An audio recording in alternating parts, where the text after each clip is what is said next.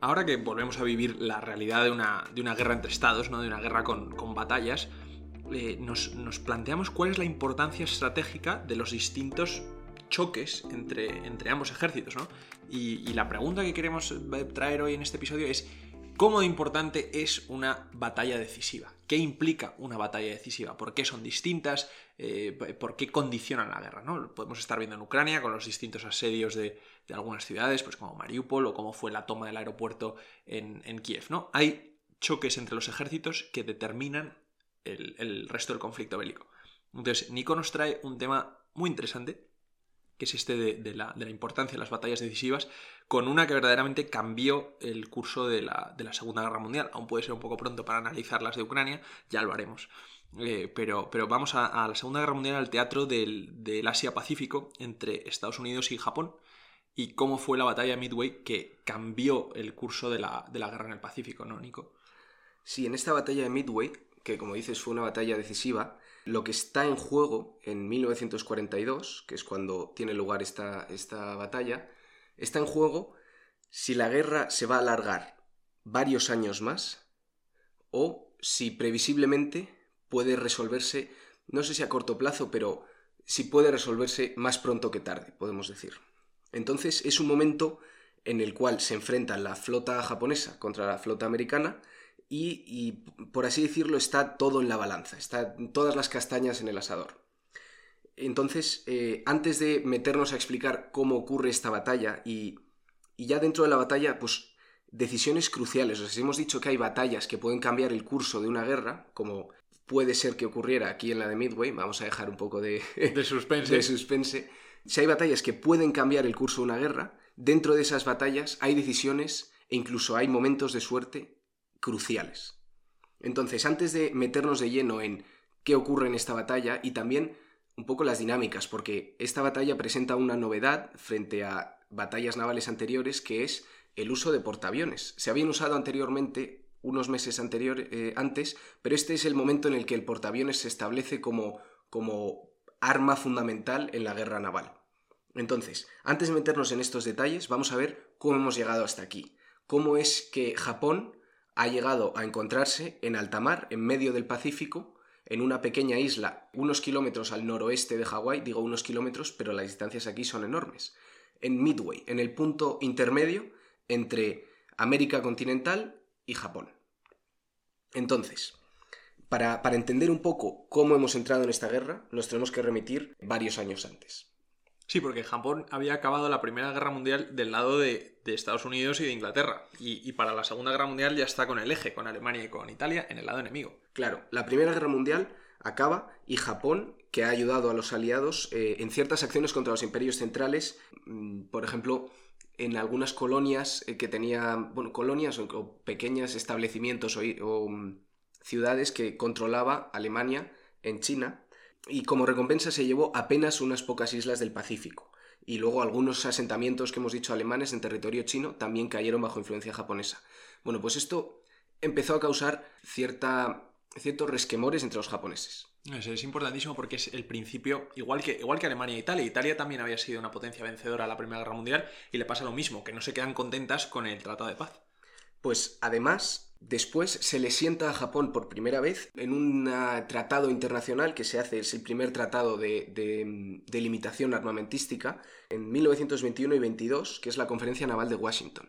Y ahí se limita el poder eh, naval japonés, se, le pone un límite. Una ratio. Un ratio frente, dice, no puedes tener más de un 60% del tonelaje de los barcos que tiene eh, Gran Bretaña y Estados Unidos en el Pacífico. Entonces es un agravio más para la sociedad japonesa.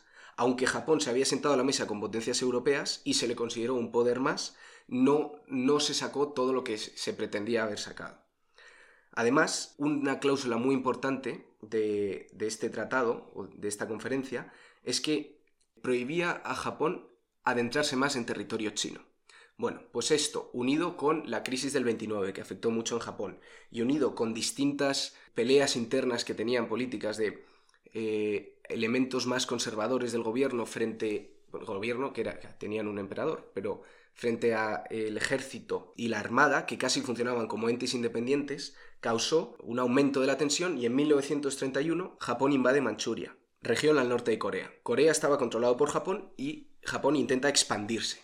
¿Por qué intenta expandirse? Y aquí seguro que me puedes ayudar, porque es que se parece mucho a la situación que hemos comentado hace poco que está ocurriendo en China. Totalmente, ¿no? Una potencia que de repente ve que se va a quedar estagnada, mm, por, paralizada por la crisis económica, por la falta de recursos, y, se traduce eso en una política exterior más agresiva.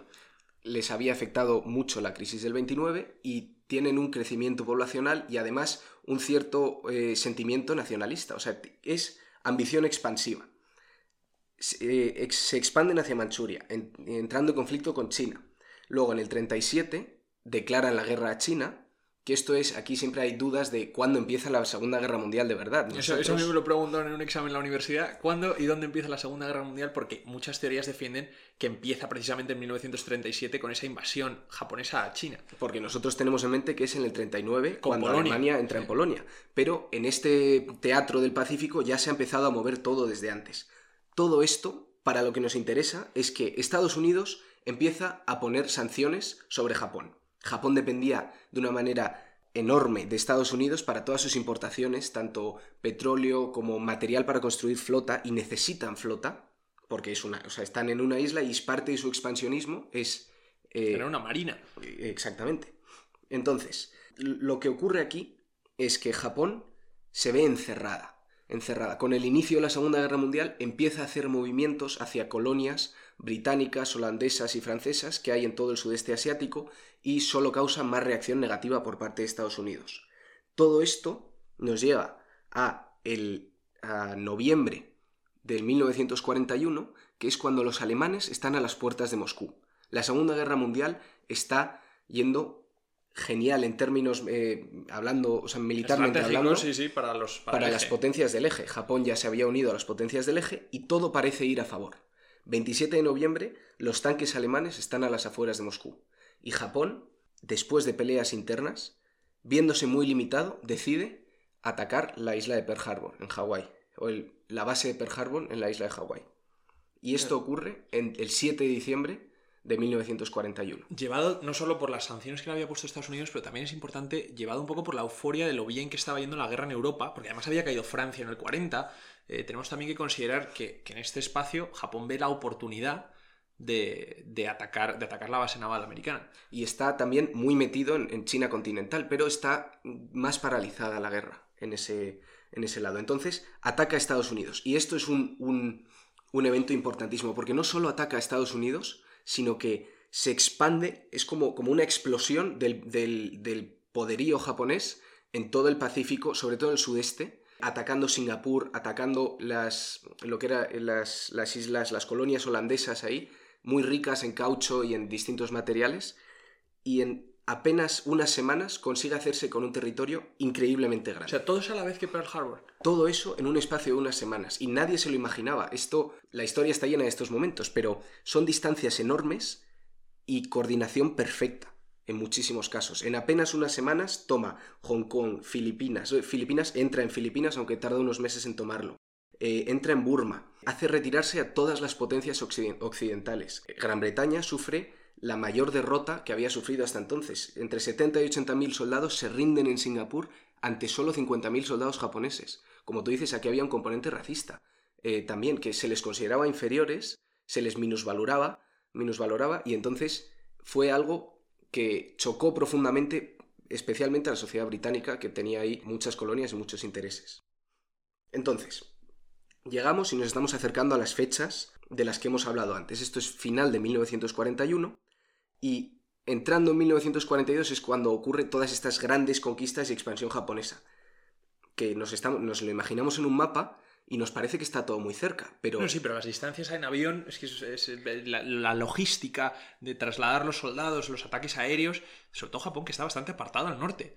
Es que la distancia de Madrid a Moscú es menos que la de Japón a la isla más cercana que atacaron, o la isla importante más cercana que atacaron. Y, y no es que solo atacaran ahí, es que atacaron ahí y en muchos otros sitios a la vez. Llegaron a amenazar a Australia. Y en esta amenaza a Australia es la batalla del Mar de Coral. La batalla del Mar de Coral es la primera batalla en la que las dos flotas enemigas, esto era Japón y Estados Unidos, no se ven. No se ven, ¿por qué? Porque entran en, juego por primera vez portaaviones. Es una batalla que no tiene ganador claro, pero se empieza a intuir el predominio de, de lo que es el portaaviones. Y esto ocurre el 7 de mayo. Después de este momento, en la batalla del Mar de Coral, es el primer momento en el que el expansionismo japonés se le pone algo de freno. Se le pone algo de freno porque no logran conseguir su objetivo de tomar Port Moresby, una ciudad en, la isla de Nueva Guinea. Después del 7 de mayo, llegamos a, una primera decisión, em, o se, les, se, pone una tesitura eh, difícil a los japoneses, que es si seguir tratando de mantener esta expansión no descontrolada, pero Acelerada, desde luego. Acelerada, muy. Sí, acelerada es un, buen adjetivo. Eh, esta expansión acelerada o tratar de consolidar lo que habían conseguido hasta entonces. Y deciden, así como ya decidieron en Pearl Harbor, tratar de asestar un golpe mortal a, la Marina americana. Claro, porque en Pearl Harbor era donde en teoría iba a estar recalada la, gran parte de la flota americana del Pacífico, ¿no? atacaron Pearl Harbor y su idea era eh, asestar un golpe eso, único y mortal a, Estados Unidos para que tardara mucho en recuperarse. Lo que pasa es que los portaaviones americanos el día del ataque estaban de maniobras y entonces hundieron acorazados, que es lo que eran los buques insignia hasta la Primera Guerra Mundial. Habían sido los buques más importantes de la Marina, eran los acorazados. Y hundieron varios acorazados y causaron estragos en la Marina. Pero se salvaron los portaaviones. Se salvaron los portaaviones y ahora querían dar ese golpe definitivo que no habían podido dar del todo en Midway. Es, es curioso, el almirante japonés Yamamoto, que había estado en contra del ataque a Pearl Harbor, aunque le obligaron sus superiores y entonces él fue el que ideó el plan, había dicho a sus superiores que con un ataque a Pearl Harbor iba a conseguirles seis meses de superioridad en el Pacífico. Y los seis meses estaban venciendo ahora mismo. Se atacó en diciembre, 7 de diciembre, y estamos, la batalla del Mar de Coral es el 7 de mayo se venían ya los seis estaba en juego su propia credibilidad porque es, bueno a él le hubiera gustado haber fallado porque tenían predominio o sea, no no claro pero si, ha vendido que si vendió que atacando Pearl Harbor iba a ganar seis meses ya pues esos seis meses se acaban. Sí, y entonces había por así decirlo que, renovarlos pero bueno había que seguir manteniendo este decidieron ampliar esto o sea esta, es la, esta es la mentalidad con la que van a Midway. Eso es. Saben que no pueden ganar la guerra porque Estados Unidos les lleva muchísima ventaja en, todo lo referente a materiales y capacidad de producción, pero quieren ganar más tiempo. El ataque a Midway se planea, a, esta, a este atolón de Midway, se planea para los, primeros días de junio. Justo se están venciendo los seis meses que comentábamos. Y el objetivo es tomar esta, esta pequeña isla, es un par de islas, que son de, gran importancia estratégica. Cualquier isla en el Pacífico te daba mucha ventaja porque puedes refugiar a tu flota ahí y pueden despegar aviones. Esto es muy importante. Claro, es que la distancia del Pacífico es siempre una cosa que hay que tener en mente cuando pensemos en esto. Y porque un avión, que esto es el cambio, cambio de paradigma que se da en, en el Pacífico, es que un avión que cuesta mucho menos de producir que un barco, que un acorazado, es muy capaz de hundir multitud de vidas que hay en el acorazado y el acorazado. O sea, es, los aviones empiezan a predominar sobre, sobre los barcos que habían sido los reyes del mar hasta entonces. Entonces una isla te deja tener aviones. Y una isla no se puede hundir. Y los aviones están seguros en la isla. Entonces, el ataque japonés se compone de tres ramas principales. Un ataque no disuasorio, pero de, distracción en las islas Aleutianas, miles de kilómetros al norte, en las eh, islas en la costa de Alaska, y se acercan con tres grupos de barcos a la isla de Midway. Se acercan por el oeste a una isla en medio del Pacífico. El primer grupo de barcos, que es por así decirlo el cebo, son los portaaviones japoneses, cuatro portaaviones. Los pilotos de estos portaaviones son los mejores pilotos no sé si, si del mundo eh, de, guerra en este momento, pero desde luego del Pacífico. Mucha más experiencia que los pilotos americanos, con todas las, los, Todas las incursiones que han hecho en, Indonesia y en el sudeste asiático, claro. Y mucha más experiencia despegando de portaaviones. Importante esto. pero los americanos no habían ejercitado la, este, tipo de, guerra antes. O sea, había habido la batalla al Mar de Coral en la que no habían participado los. Solo había participado uno de los tres portaaviones americanos que hay eh, que va a haber aquí presentes. Pero de todas maneras tenía mucha menos experiencia de combate eh, que, los, que los japoneses, tanto saliendo de portaaviones como de combate eh, aéreo en general. Este es el primer grupo, el grupo de portaaviones. Miles de kilómetros por detrás, por así decirlo, venía el grupo con acorazados, como la parte potente de la marina japonesa, y luego más al sur los, los transportes para desembarcar en Midway. Nos vamos a imaginar un triángulo, un triángulo invertido, es decir, con la punta hacia abajo. La parte de arriba a la izquierda del triángulo es la marina japonesa en general, la parte de arriba a la derecha, la marina eh, americana, de la que ahora hablaremos, y eh, Midway es la esquina inferior. Vale. Vemos este triángulo todos en la cabeza. Entonces, el plan de los japoneses era debilitar las defensas de la isla de Midway con los aviones saliendo desde los portaaviones, que Midway se centrara en ir a por esos portaaviones, es decir, la esquina abajo a la esquina superior izquierda, y los transportes entonces pudieran desembarcar, yendo un poco, haciendo una especie de un rodeo. Entonces nos, colocamos en, en la mañana del 4 de junio de 1942. Los japoneses creen, y hasta ahora no tienen indicaciones de lo contrario, que van a sorprender a los americanos en este ataque. Y deciden lanzar a los aviones a debilitar la isla de Midway, como hemos comentado. Los aviones salen, y es importante, nos vamos a meter ahora hasta el detalle de horas y minutos, porque así podemos llegar a estas decisiones cruciales que afectan el desenlace de esta batalla que hemos dicho que cambia el, el rumbo de la, de la, guerra en el Pacífico. No, claro, los minutos es importante porque tienes que calcular los aviones que salen con los aviones que entran. Porque, sí, sí, porque si no se te chocan. Se te chocan, parece una tontería, pero si te están atacando, tú no puedes despegar con aviones, puedes despegar a defenderte, pero no puedes organizar ataques bien montados, o si los tuyos están volviendo, tú no puedes despegar, todo esto va a influir ahora en la, en la batalla. A las 4 de la mañana, 4 y media, salen aviones japoneses a bombardear Midway. Los americanos les ven venir un poco más tarde, con aviones de reconocimiento que tienen, y además sabían que estaban, por inteligencia, por la inteligencia americana había roto los códigos navales japoneses, y estaban preparados. Vamos a ver por ahora todo desde la perspectiva japonesa. Atacan los japoneses a la isla de Midway. Los de Midway, por así decirlo, se defienden y lanzan un ataque de vuelta. Como se cruzan, unos en una dirección, otros en la otra, el ataque a la isla de Midway es un, fracaso, o va bien, pero no consigue debilitarla lo suficiente. Y empiezan a volver los aviones japoneses de vuelta a sus portaaviones. Esto ocurre a las 7 menos 10 de la mañana. Los japoneses están volviendo y uno de los pilotos japoneses, rompiendo una norma que les, que les habían impuesto de silencio estricto de radio, porque si tú hablas por radio, No el, otro, claro. el enemigo sabe que estás ahí. Para mantener la sorpresa, querían mantener la radio en silencio. Pues rompe este, este silencio radio para decir a Nagumo, en los cuatro portaaviones japoneses, que eh, Midway va a necesitar un segundo ataque, que no han conseguido debilitar las, las defensas lo suficiente. Veinte minutos más tarde, mientras Nagumo está decidiendo si lanzar un segundo ataque o no, porque había recibido órdenes de mantener la mitad de sus aviones en cubierta. No en cubierta, pero preparados para salir, Hmm. tanto a atacar a otros portaaviones como a defenderse. Está decidiendo si salir o no, los aviones de Midway llegan a los portaaviones japoneses.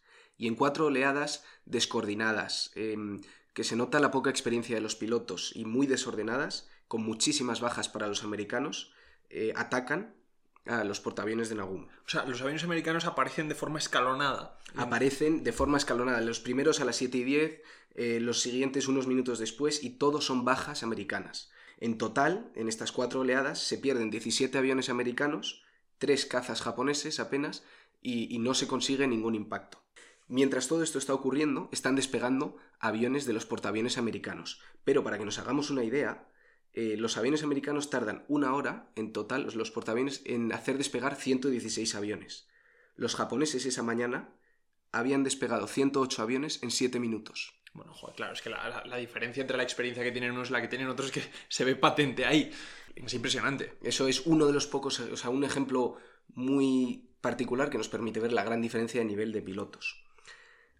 Nagumo ha ordenado a sus aviones que estaban preparados contra otros portaaviones a rearmarse para un ataque a tierra. Las armas que se utilizan contra ataques a tierra son distintas de las que se utilizan contra ataques a otros barcos. Muy brevemente, además, es importante para el siguiente paso de esta batalla. Los aviones eh, bombarderos, por así decirlo, los que no son cazas, son de dos tipos, o de torpedo, que van muy a ras del, del agua o del suelo, sueltan su torpedo y luego remontan el vuelo, o los dive bombers, que caen en picado desde arriba y sueltan sus bombas encima del barco y luego se van. Hmm. Tenemos esos dos tipos. Pues mientras Nagumo ha ordenado este cambio de armamento de sus aviones para que ataquen de nuevo Midway, han llegado todos estos ataques de Midway y no han permitido ni que sigan estos trabajos de rearmamento, ni tampoco que despeguen para atacar Midway. En el momento en el que se acaba esta oleada de ataque de Midway, Nagumo ya tiene confirmación de que hay portaaviones americanos. Claro, porque no lo sabía hasta ahora. No lo sabía hasta, ahora. Hasta ahora estamos operando casi en una ignorancia japonesa de que hay una flota americana. Ignorancia, porque además esta confirmación es. Eh, le llega como. Eh, es un, piloto eh, suyo y dice. Parece que hay un portaaviones, confirmo que hay una flota. Son. Informaciones como dudosas. Dudosas, dudosas. Y este es el momento crucial de la batalla. Nagumo tiene que decidir, ¿continúa con el rearmamento de sus aviones para atacar Midway? ¿O lo revierte y manda salir a sus aviones hacia los barcos? Y además en este momento está llegando la primera fuerza de ataque que había enviado a Midway. ¿Qué hace? ¿Espera a que aterrice a riesgo de que muchos se queden sin gasolina y, que hagan, y caigan al agua? ¿O manda a despegar ya a sus aviones? A riesgo de que se choquen en el aire. Eso no iba a ocurrir. O sea, el riesgo es que, o se, que se queden sin gasolina o que no te dé tiempo a sacar los que tienes ahora mismo en el barco para contraatacar. Ya. Y decide, medio decide, medio le viene impuesto para, por ahora algo que comentaremos, que espera a que aterricen. Espera a que aterricen, aterrizan y después de que aterricen, cuando va a empezar a relanzarlos, llegan el ataque americano de los portaaviones. De nuevo, otro fracaso. Varias oleadas, todas de aviones eh, torpederos, a ras de suelo a ras de suelo. Esto es importante porque estos aviones torpederos, de los cuales mueren la gran mayoría y se pierden la gran mayoría, lo que hacen por, por pura fortuna que todos los cazas se concentren en ellos y otros aviones que se habían perdido por, de nuevo, ineptitud, o no sé si ineptitud, pero falta de experiencia de coordinación americana, llegan unos minutos después, desde varios sitios, porque es que se habían perdido, desde el norte y desde el sur, y no son los torpederos, sino son los, los que hemos llamado dive bombers, cuando toda la atención japonesa está puesta en estas cuatro oleadas que llegan de torpederos, se lanzan desde arriba, americanos desde norte y sur, y hunden, en una serie de enfrentamientos, no todos a la vez, algunos más tarde, otros antes, los cuatro portaaviones. O sea, pero es de pura suerte. O sea, no se cree. Absolutamente pura suerte. En seis minutos, y esto es lo que tiene varios nombres, pero es los seis minutos eh, fatídicos de Japón en el Pacífico, de 10 y 20 a 10 y 25, de 10 y 25 a 10 y media, se hunden, no se hunden porque tardan en hundirse, pero se dejan fuera de combate tres portaaviones japoneses. El cuarto sobrevive un poco más y tiene un contraataque. En seis minutos nada más, ¿eh? Y además es que me, impresiona muchísimo, yo no sabía lo de los aviones perdidos, que de repente vuelven a encontrarse con el, escenario de la batalla. Que tuvo esto, el, el comandante americano decidió, por pura suerte, buscarlos en una dirección, buscar los barcos eh, japoneses en una dirección y no en la contraria, y no volver a su base, decidió ir hacia un lado y se encontró... Fíjate, de un lado que es que son millas de agua, sin, sin, sin ninguna especie de punto de referencia, y de repente te los encuentras. Pues ese punto, esos minutos y multitud de casualidades que ocurrieron, que tres aviones se desviaron un poco y fueron a por otro portaaviones distinto y entonces se cargaron uno más del, de los dos. eso es el, azar de la guerra, ¿no? El, azar... también tiene su, parte. Y esto redujo la cuenta de portaaviones, que es que no es que hubiera 20 portaaviones en el Pacífico, es que había 4 y 3 en esta, en esta batalla. Y es algo que... Los americanos con menos y acaban saliendo con más que los japoneses. Y además con muchísima menos experiencia.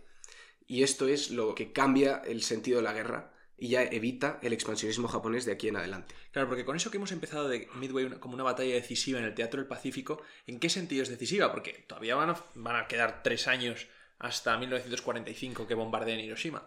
Pues por así decirlo, solo tres años. Solo tres años. Aunque nos parezca mucho, Japón vuelve a ponerse a la defensiva y, bueno, vuelve, se pone a la defensiva y Estados Unidos lucha por cada palmo de terreno en cada isla, en cada atolón del Pacífico, acercándose a Japón y al final toma esta decisión de, las, armas, nucleares. es, verdaderamente impresionante porque es verdad que pensamos tres años, pues queda muchísimo. No, no, es que Japón estaba en una posición como para prolongar esa guerra entre las islas muchísimo más, tiempo. Hay, hay, ves las cifras de muertos por metro cuadrado en islas diminutas del Pacífico y solo de pensar en cómo hubiera sido en las islas japonesas de, lo que era Japón inicialmente, es que llegas a cifras haber sido una, una, guerra de desgaste perfectamente, además sostenida durante mucho tiempo. Verdaderamente la pérdida de los portaaviones es, clave en este escenario.